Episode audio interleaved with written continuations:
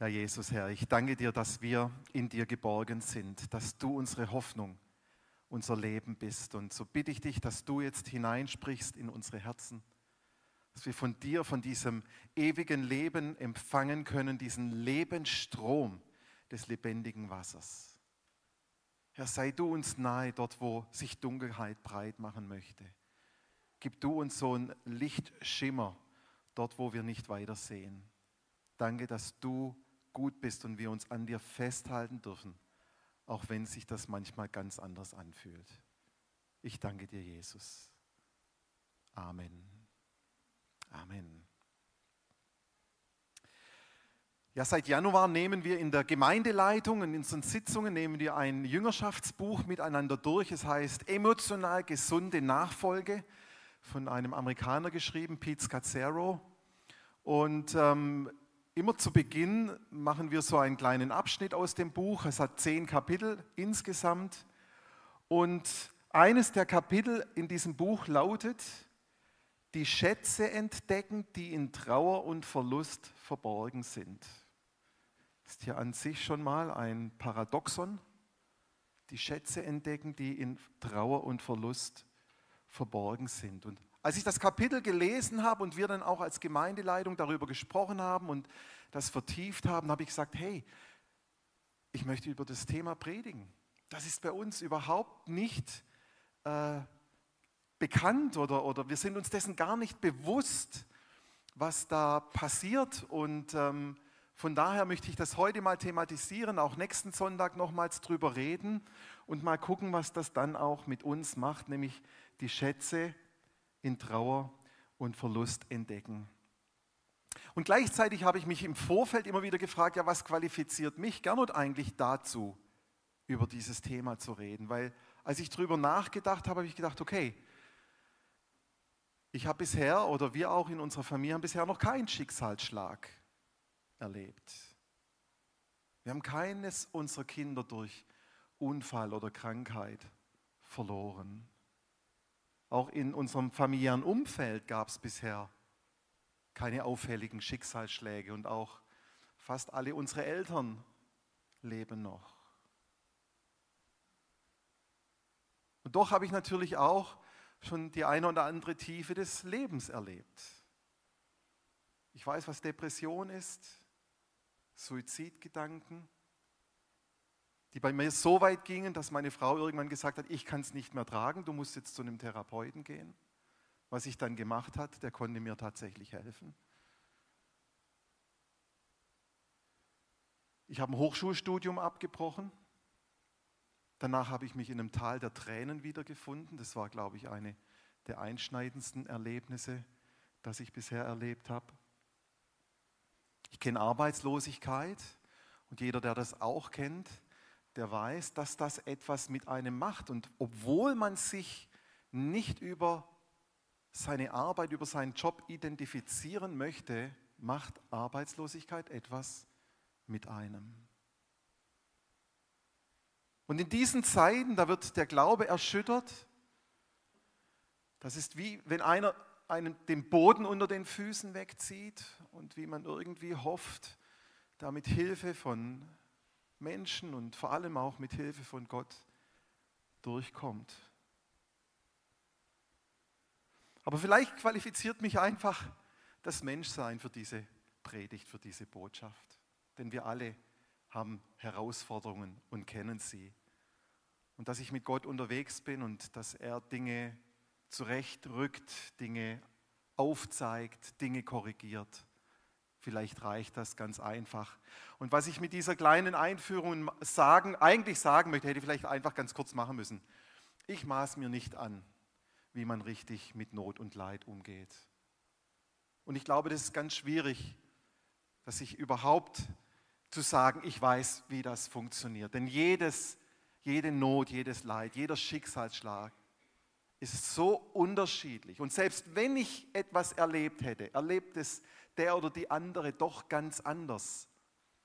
Und ich glaube, das ist schon das Erste, was ich auch heute Morgen uns mitgeben möchte. Dass wir nicht denken, ja, was der erlebt hat, das habe ich oder die erlebt hat, das habe ich auch schon erlebt. Weil es die andere Person ganz anders erleben kann. ganz anders damit vielleicht umgeht und wir in dem entsprechend das nicht nachvollziehen können. Also nicht zu sagen, ah ja, das kenne ich oder das kann ich gut nachvollziehen, weil das hilft nicht. Aber was wir können, ist, wir können zuhören. Wir können mitweinen. Wir können einfach da sein. Dafür sind wir alle qualifiziert und das hilft in ganz vielen, in ganz vielen Situationen schon mal ziemlich weit. Und in der Predigt heute, ich habe das ja schon in der Predigteinladung äh, angekündigt, ich weiß nicht, wer sie gelesen hat, mir geht es nicht nur darum, darüber zu reden, wie du, wenn du von einem Schicksalsschlag betroffen bist, wie du damit umgehst, sondern, und das war auch das, was mich so in diesem Buch, das wir besprochen haben, betroffen gemacht hat, wie gehen eigentlich wir als Gruppe, als Gemeinschaft, als Gemeinde mit Menschen um, die etwas Schlimmes erlebt haben, die einen Schicksalsschlag erfahren haben. Welche Theologie haben wir denn eigentlich wie man mit Trauerklage und Verlust umgeht. Und was ist unsere Kultur? Also wie verhalten wir uns miteinander bei diesem Thema? Das sind die Fragen, die ich versuche auch in dieser Predigt ein Stück weit zu beleuchten. In dem Buch vom Pete Scazzaro, da schreibt er Folgendes und das lesen wir einmal. Nur ganz wenige Christen der westlichen Welt haben ein umfassendes Verständnis von Verlust und Trauer und bringen beides in Zusammenhang mit Gott, mit geistlicher Reife und der Verbreitung von Jesu Botschaft. Wir glauben nämlich fälschlicherweise, das bewusste Durchleben unserer Trauer würde uns ausbremsen und daran hindern, Gottes Auftrag in der Welt zu erfüllen. Tatsächlich ist genau das Gegenteil der Fall. Warum also sind wir allergisch gegen Verlust und Trauer und die vielen Schätze, die darin verborgen sind? Dies hat zwei Hauptgründe. Unsere Furcht vor Kontrollverlust und eine fragwürdige Theologie, die Verluste als unerwünschte Störungen deutet. Warum also sind wir allergisch gegen Verlust und Trauer und die vielen Schätze, die darin verborgen sind? Ich versuche da mal drauf einzugehen.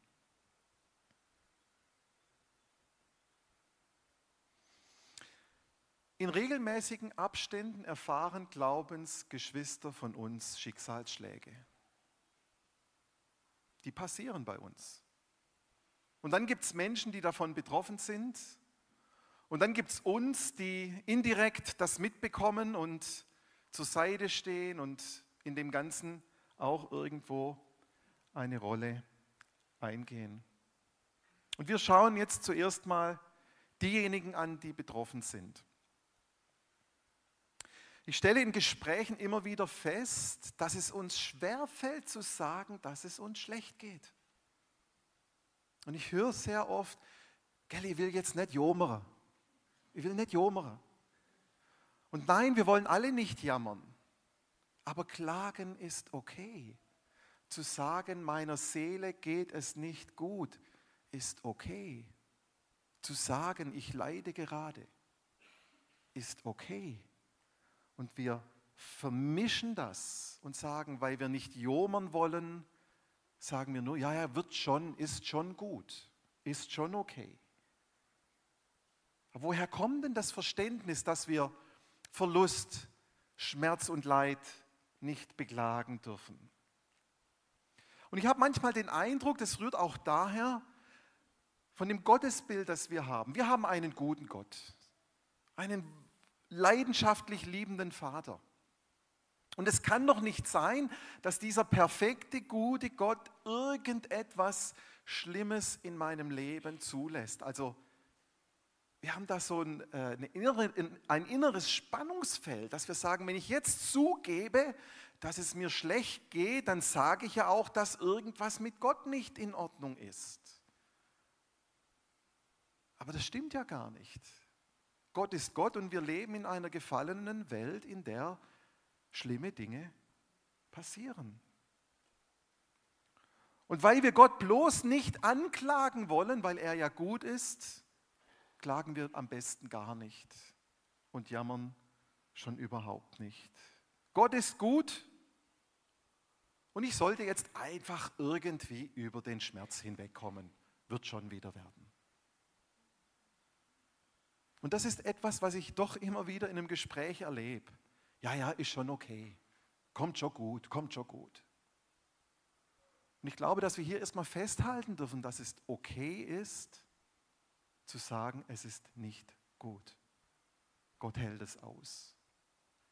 Also es das heißt, wir haben hier ein Gedankenmuster, das sagt, Gott ist gut, also kann nichts Schlimmes passieren oder darf nichts Schlimmes passieren und ich darf das auch nicht benennen. Und natürlich werden solche, so ein theologisches Verständnis auch durch unterschiedliche Bibelverse unterstützt. Ich habe mal ein paar rausgezogen.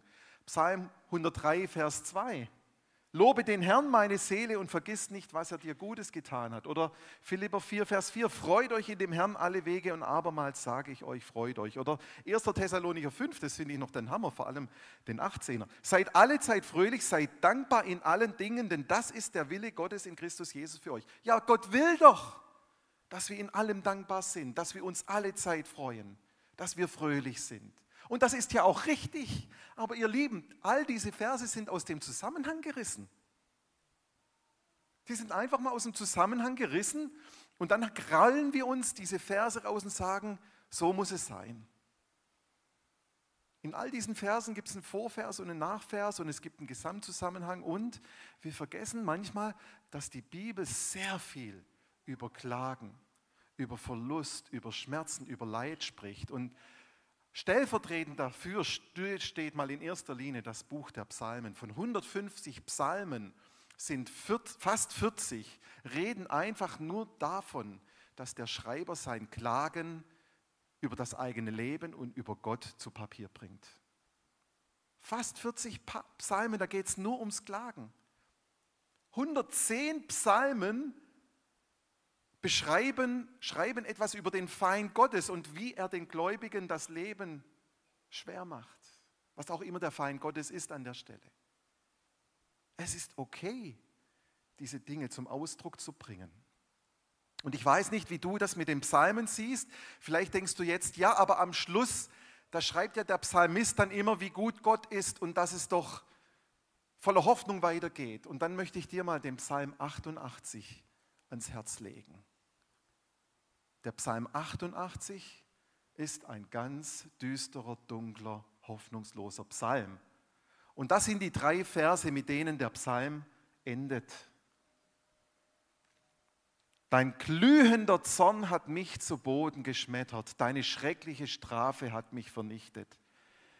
Die Angst bedrängt mich von allen Seiten, vor, dieser tödlichen Flut gibt es kein Entrinnen. Du hast erreicht, dass mir alle den Rücken kehren. Freunde und Nachbarn gehen mir aus dem Weg. Mein einziger Begleiter ist die Finsternis. Punkt. So hört der Psalm aus, auf. Leute, wir dürfen klagen. Wir dürfen sogar zu Gott kommen, wenn wir hoffnungslos sind. Im Psalm weiter vorne steht, jeden Tag komme ich zu meinem Gott und sage ihm, wie schlecht es mir geht.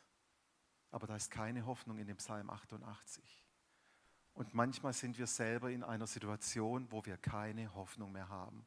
Und dann denken wir, das, das kann ich, ich kann mich Gott so nicht zumuten.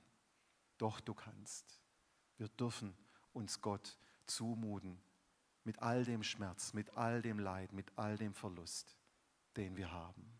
Gott hält es aus. Selbst Paulus ist einer, bei dem war das Glas nicht immer nur halb voll.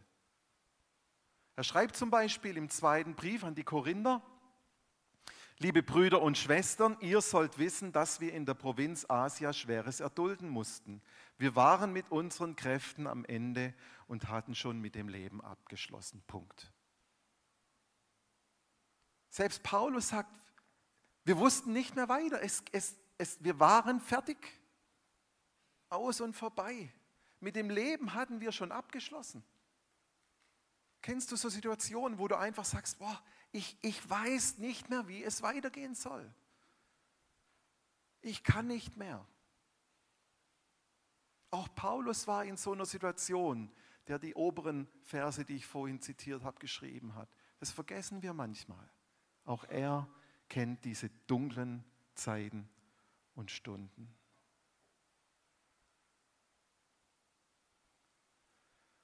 Und ich denke, aus dem heraus möchte ich sagen, dass Klage und das darüber reden, dass es in unserem Gemeindeleben, dass es Raum haben muss und auch in unserem Glauben Raum haben darf.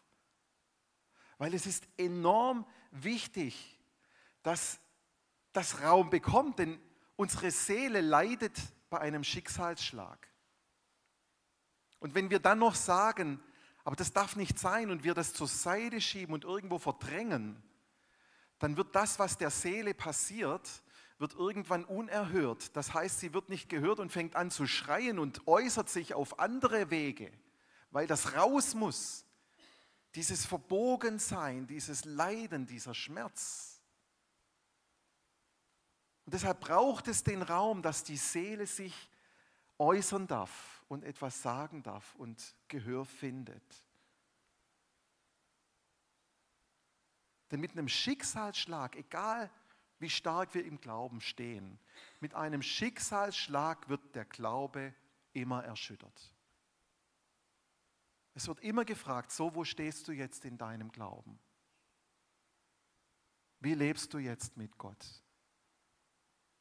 Und es ist okay zu sagen, ich weiß es nicht, ich kann nicht. Hilf mir, Herr.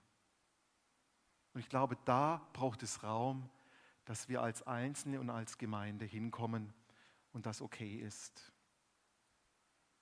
Pete Scazzero sagt in seinem Buch, dass es wichtig ist, dass wir uns auf diese Erschütterungen einlassen, weil diese Erschütterungen oftmals die Punkte sind. Vielleicht jetzt nicht unmittelbar und sofort, aber die Punkte sind, die uns in unserem Glauben Tiefe vermitteln. Weil Dinge, die nicht mehr tragen, wegbrechen und dann Gott sei Dank neue Dinge erscheinen, die plötzlich Halt geben und stark genug sind, uns durch diese Zeiten zu tragen. Und außerdem befreien uns solche Dinge, solche Situationen auch immer von einer falschen Theologie, die zum Beispiel lauten könnte, weil Gott gut ist, muss es mir auch immer gut gehen dann wird das offenbar, dass das nicht funktioniert in einem Schicksalsschlag und übrigens auch falsche Theologie ist und doch irgendwo Raum bei uns hat. Und wenn wir es schaffen, dass wir diese, diese Dinge dann, das was erschüttert wird, wenn das wegbricht, aber was Neues entsteht, wenn das falsche Denken über Gott, wenn das äh, entlarvt wird, dann kann eine tiefere und authentischere Beziehung zu Gott entstehen. Das ist das, was da rausfließen kann. Und manchmal braucht es eine Zeit lang, bis es soweit ist. Jetzt haben wir über die gesprochen oder mal die Situation angeschaut, wenn einem etwas zustößt. Jetzt schauen wir uns mal an, was hat es eigentlich für uns für Auswirkungen? Für uns als Gemeinde, als Gemeinschaft, wenn wir von jemandem hören, dass ihm etwas zugestoßen ist, was können wir tun? Und ich habe mal so ein paar Punkte lose zusammengetragen, die sind auf meinem Mist gewachsen, die können auch falsch sein, die können, sind sicherlich nicht ähm, ähm, ähm, allumfassend, da fehlt vielleicht auch noch was, aber ich möchte einfach so ein paar Dinge mal mit euch teilen, die ich beobachte. Das erste ist, dass wir uns überfordert fühlen. Und weil wir uns überfordert fühlen, ignorieren wir das Leid der anderen. Wir bekommen vielleicht mit, oh, da ist jemand verstorben oder da war jemand ganz schwer krank und wir suchen das Gespräch nicht, weil wir nicht wissen, was wir sagen sollen. Oder wir kommen mit einem guten Bibelspruch, ja, Römer 8, Vers 28, du, bei Gott dienen alle Dinge zum Besten. Und das kann so verletzend sein. Der ist ja richtig. Aber das kann so verletzend sein als, als schnelle Antwort, mit deinem Problem will ich nichts zu tun haben und es wird dir sowieso zum Guten dienen. Auch dass wir da vorsichtig sind. Oder wir gehen hin und wir fragen die Leute, hey, wie geht's dir? Und sind wir ganz ehrlich, wir wollen eigentlich hören, es geht mir gut. Keiner will hören, mir geht schlecht. Wir wollen hören, es geht gut und es ist alles wieder okay. Aber es wird nicht mehr okay. Es wird anders. Und das muss man erstmal aushalten. Wir nicht direkt Betroffene haben den, die Vorstellung, also irgendwann muss doch jetzt mal diese schwierige Situation vorbei sein. Also komm, jetzt war doch die Abdankung oder jetzt sind es doch schon ein paar Monate oder jetzt ist doch schon ein Jahr oder jetzt warst du schon vor langer Zeit im Krankenhaus, jetzt bist du doch schon lang draußen, was auch immer. Wir haben das Gefühl, jetzt muss es doch vorbei sein. Aber auch hier nochmal, es wird nicht mehr normal. Es wird anders. Aber es wird nicht mehr normal und sich das bewusst zu machen. Wenn ein Mann seine Ehefrau verliert, dann wird er ganz oft eingeladen, weil ja die Person, die für den Haushalt und fürs Kochen in unseren Vorstellungen zuständig ist, nicht mehr da ist. Wenn eine Frau Witwe wird und der Mann stirbt, da kommen wir gar nicht auf den Gedanken. Dann ist es irgendwie anders. In unseren Gottesdiensten singen wir Lieder von, Lieder von Freude, von Hoffnung, Dankbarkeit, Halleluja. Und das ist ja auch alles okay. Das ist ja auch gut so. Das dürfen wir ja auch. Aber bei all dem sollten wir nicht vergessen, dass es vielleicht auch unter uns Leuten gibt, die im Moment sich nicht danach fühlen, diese Texte zu singen. Was uns auch in der Gemeindeleitung aufgefallen ist, wir haben keine Trauerkultur in unserer Gesellschaft und auch nicht wirklich in unserer Gemeinde. Aber in der arabischen Welt, wenn dort jemand stirbt, dann geht man als Nachbarn auf die Straße und weint dort und schreit miteinander. Also Trauern findet in Öffentlichkeit statt. Bei uns ist Trauern etwas Privates, was auch dazu führt, dass man auch oftmals einsam dabei ist. Wir haben kein, keine Kultur in der Öffentlichkeit dafür. Als Freikirche orientieren wir uns weniger am Kirchenjahr. Die Landeskirchen, die haben Ende November Allerheiligen, wo nochmal die, die in dem Jahr verstorben sind, die Namen verlesen werden. Das ist etwas, was wir uns im Moment überlegen, ob wir, ob wir das machen, dem Raum zu geben, ähm, weil wir Dinge verändern wollen und wir sehen, dass es Schätze in Trauer und Verlust gibt und wir das nicht ignorieren brauchen, sondern das dürfen wir integrieren in unser Gemeindeleben. Jetzt habe ich ganz viel gesagt, was ich so beobachtet oder aus den Gesprächen herausgehört habe. Jetzt will ich noch ein paar Sachen sagen. Ja, was können wir eigentlich machen, wenn, wenn wir solche Dinge mitgehen, mitbekommen? Wir können ganz einfach, erster Punkt, ganz einfach hingehen und sagen, hey, wie geht's dir?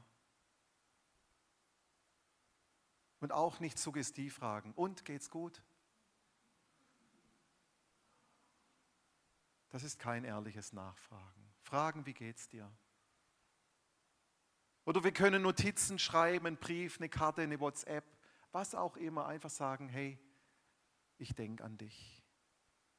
Und vor der Predigt habe ich mich mit verschiedenen Leuten getroffen, wo ich weiß, dass sie in der Situation sind. Die haben auch die Predigt im Vorfeld schon gelesen, weil ich hören wollte, wie ist das für euch? Sie haben gesagt, kleine Gesten tun so gut. Es muss gar nichts Großes sein schon hinzugehen und zu sagen, ich weiß nicht, was ich sagen soll, aber ich möchte wissen, dass du weißt, dass ich es gesehen habe, hilft. Das hilft schon.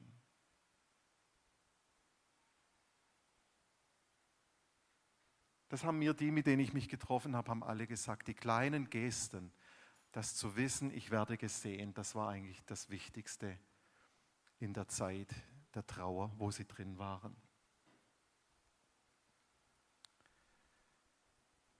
Wie gesagt, ich möchte nächste Woche da noch mal tiefer einsteigen, vielleicht auch noch mal mehr zu dem ersten Teil, wie können wir denn mit Trauer und so weiter umgehen. Beenden möchte ich jetzt die Predigt noch mal mit einem Text aus dem zweiten Korintherbrief. Aus dem haben wir schon gelesen, wo Paulus sagt, wir waren mit unseren Kräften am Ende und hatten schon mit dem Leben abgeschlossen. Aber er hat auch noch was anderes geschrieben. Er schreibt dort im vierten Kapitel, Darum verlieren wir nicht den Mut.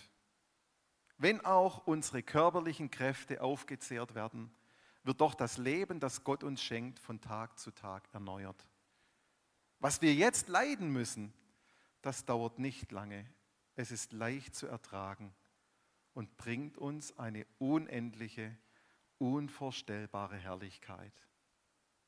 Deshalb lassen wir uns von dem, was uns zurzeit so sichtbar bedrängt, nicht ablenken, sondern wir richten unseren Blick auf das, was jetzt noch unsichtbar ist. Denn das Sichtbare vergeht, doch das Unsichtbare bleibt ewig. Und ich glaube, besser kann man so eine schwierige Predigt nicht beenden. Deswegen sage ich nichts mehr. Seid gesegnet. Amen.